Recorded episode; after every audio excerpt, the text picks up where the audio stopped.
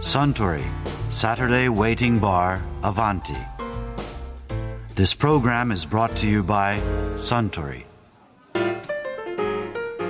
スタンマッカランの18年をストレートでかしこまりましたああそういえばちょっと前にここアバンティでモーツァルトの話を聞いて以来私クラシックにハマってましてねどんなものを聞いてるんですか？そうですねモーツァルトはもちろんなんですが特にバイオリンを中心としたストリングスものに夢中なんですよ。なるほど。ストリングスの音は奥が深いですからね。うん。お待たせいたしました。あありがとう。ああそしてほらそんな時にぴったりのお酒といえばやっぱりウイスキー。この琥珀色って年代物のバイオリンとそっくりだと思いませんか？ですね。あそうそう。バイオリンといえば以前バイオリニストの博士太郎さんがこんなお話をされていましたね。バイオリンはまあ形的にはこれはギターにも言えることなんだけどもともと原型はやっぱりね女性の体なんだって。あすごいウエストがシェイプしてる感じが。それがいいんだよね。それがいいんです。それ抱えてる感じがいいんですか？いやーもうねでギターはね表板もね裏板も平面なんですよ。でもバイオリンはね曲面なの。表もそうですよね。裏もね表も。うん。こうなんとも言えないラインなのよ。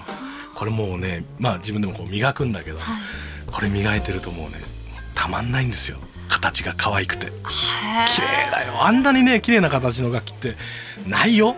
あそうですか。うーんと思うんだけどね、だってフルートも綺麗だって言ってもさ棒じゃん それフルートやってる人がでたごめんね。いやいや素材感は綺麗だよね、でもなんつうんだろうその造形美という意味ではね完成度は高いでしょうそれで楽器って大体やっぱりこう生まれてきてからどんどんどんどん発達していくわけですよ、管楽器なんて特にそうなんだけどシステムこのねあのフィンガリングっていうか指を押さえるためのシステムが、まあ、何年も何年も経ってどんどんどんどん改良されていくわけなんですよ、ところがバイオリンのミステリーっていうのは生まれた、まあ、バイオリンとしての形がこう完成されたと大体300年前なんですけど、はい。もうその時点からね何も変わってないのよ。あ何もなんかコードがなんていうんですかね。そうなのよ。ちょっと良くなったとかないうのよねもうその時点でポンとこう完成形が生まれてきたみたいなね。あバイオリンって釘とか使ってないんですか？一切ないです。ね私なんかそれだけ聞いたことあったんですよ。なんかはい。釘とかも何も使わずにあの形を作ってるそれで接着剤も二革なのね。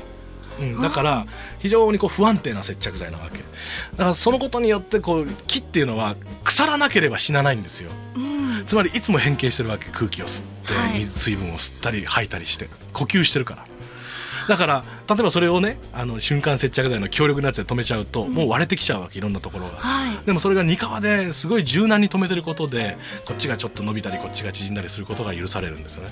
でそれでずっとずっとあのいつも調整をすることで何百年何百年って生きていける。あすごい。そう。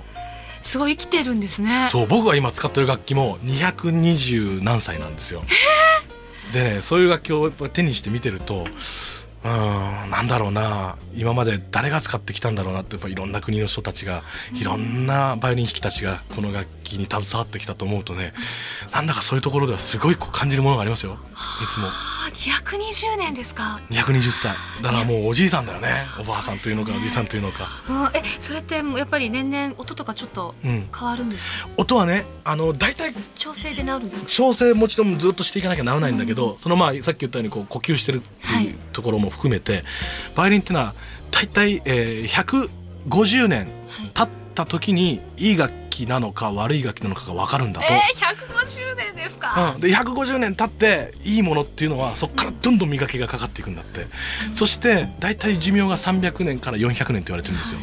で今もう最高峰とされてるみんながよく知ってるストラディバリウスとか、はい。ガルネリ・デルジェスっていう楽器が、まあ、これ2つもう二大名器なんですけどこの2つは大体今300年を迎えてるのね。でここからまあ衰退していくとは言われてるんですけど、まあ、大体まあ400年持つとしてもあと100年大丈夫なのね。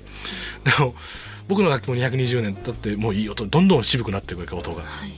まあそのなんていうのかな年月でしかなし得ないこうものっていうのはあるのよね。だからすごい完成度が高くていい楽器なんだけどまだ100年しか経ってない楽器っていうのはやっぱり若い音がするのよ若い音100年で若いんだからね。これ偉いことなんだけど。うん。だからバイオリンの世界では100年っていうのはまだオールドと言われないのね。モダン楽器っていうんだよね。そうなんですか？モダンじゃねえだろ。ってモダンって意味が現代的って意味なのに。そうなんですよ。だからもちろんモダンの中でもいいものはいっぱいあるんだけどいわゆるこう世間のねバイオリンって高い高いとかって言われるようなそういう紙面を賑わさったりするものっていうのはやっぱり300年オーバーのものですね。でちょうどそのストラディバリウスっていうのはまあ今全盛期だとすると、はい。その師匠がいるんですよ。でこれはアマティという楽器なアマんですけどティはい。アマティはまあ数も少ないんですけど、ん。アマティという楽器は今もうねそのパワーがなくなってきたというのは？うん。例えばだからコンチェルトってわかるかな、オーケストラと一緒にやるとか、あはい。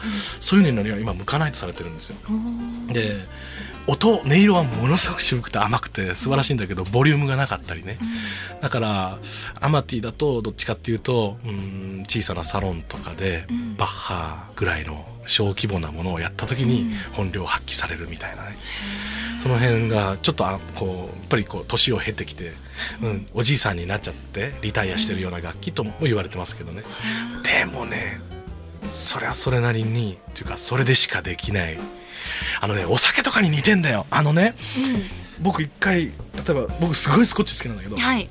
スコッチのマッカランという、マッカランモルトのロールスロイスと言われてるのがあって、こいつの50年っていうのをねはい。1本100万円でこれは何人かだよ。一、人じゃ買えないじゃない一人で100贅沢ですよそれ25人だまさに。25人で4万円ずつでで1本をねこれはねあのロンドンのねオークションまで電話でねやり取りして買ったことがあるんですよ。でそれがみんなで集まってですねあの1杯ずつで乾杯して飲んだんですけどその時の感想がもう本当にねアマティとかそのストラディバリウスみたいな世界なのね。なんつうんだろうなこうロあのー、マッカランとかでも例えば 12, 12年とか、はい、もっと若いもの8年とか、うん、イタリア人っていうのは7年ものとか好きなんですよ。若いウイスキーが。全然話それてますね。全然ちょっとそれも興味あります、うんイタリア人っていうのはこう割と陽気な人たちじゃないですか。あーもうね楽しいですよね、ええアモーレみたいな。マンジャレー。ダンボーレカンターレでしょ？だからお酒の飲み方もこうカッと引っ掛けて、はい。でダーっていくわけですよ、うん。でも本当のスコットのスコッチのこう深いやつってのはさしみじみ。もうしみじみカラカラカラみたいな、手でいっぱいやって一口やってちょっとこう黙るみたいな世界でしょ。そうするとやっぱりこう英字のすごいこうこなれたものが。深い方が。それでやっぱりで普通売ってるのはやっぱ21年とか30年があるんですけど、その50年っていうのをねみんなで飲んだ。もうねこれが原材料が分かんないぐらいになってるのね。味が全く違うものになってるうんですか、ん。これが麦だったとは思えないわけ。なんかブランデーのようでもあるし、ラムのようでもあるし。で全ての蒸留酒がやっぱりその50年ぐらい経つと、ん。全部ね原材料分かんないぐらいこなれてくるんだよね。甘くてねでねなんだかねバイオリンのニスみたいな香りがするんだよね。こう。あとねアンティークショップに入った時の何とも言えないこう家具の、うんちょっとなんか古い古いな香りがあるでしょ？うんありますね。ああいう世界なんですよ。それと似ててねやっぱりその感覚的なものなんだけど、うん。うんやっぱりそういうものっていう、まあ、骨董のね価値だよね。うん。多分バイオリンのだから値段っていうのは骨董的な価値がとっても高いのでこれはねあのヨーロッパの歴史そのものでもあるんだけど、ヨーロッパの貴族たちというのはいつもバイオリンをコレクションするわけですよ。絵と同じく。はい。絵も買うしバイオリンも買うその名家と言われる、ね、いい家はね。それでそのコレクションをまた代々こう受け継いでいくわけ、そういう、まあ、投資の対象になってきたんですよバイオリンっていうのはだから必ず、えー貴族の家に行けばいいバイオリンが何本かあってですね。へでそれをまたその例えばその領主さんがいたらその土地で生まれた素晴らしいバイオリン弾きに貸していわゆるパトロンのシステムだよね。ー。あー本当に絵描きさんと一緒というか絵そうですそうですね。うん。まあ、画家も同じように。でバイオリンっていうのはあのもうコレクションしててずっとねその蔵の中に入れてると音がよくなくなるんで弾かせるわけです。せでそのバイオリン弾きに永久対応するんですよ。その代わりうちで必ずサロンコンサートをしなさいということになって、そこにまたあの貴族の付き合いがいろんな人たちが集まってヨーロッパのその音楽のサロンの歴史がずっと脈々と続いていくわけ。だから高くなっちゃうんだよね。あそうなんですね、でもね今もヨーロッパってお話してたんですけどもともと発祥の地っていうのは？イタリーだね。イタリアなんですか？であのクレモナっていう町があるんだけれど、もうここはもういまだにバイオリンだけを作ってる感じですよ。なんか映画でもありましたね。宮崎駿さんでしたっけ「耳をすませばで」あそう。バイオリン弾く男の子が、うん。そのクレモナの町へ行ってバイオリンを勉強するっていうのがあったんですけど、うん、だから名機と言われてるのはもう全てくれも全てって。95%って言っていいんじゃないかな。そんなにうんほとんどなんですね。全部そうですね。えクレモナ。だからストラディバリウスもガルネル・デルチェスも僕が使ってるそのストリオーニという人ももうみんなクレモナ村とにかくそこで取れる木が良かったっていうの伝説と、そこでしかなんか取れなかったニスとかがあると言われてるんですよね、まあ元を食べれば、まあ、水が良かったとかってことになるんだろうけれどね、でもすごいミステリーだよねその辺はね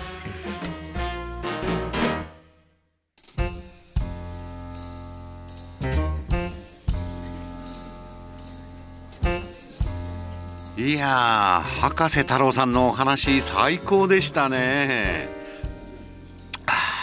さんマっカランをもう一杯。かしこまりました。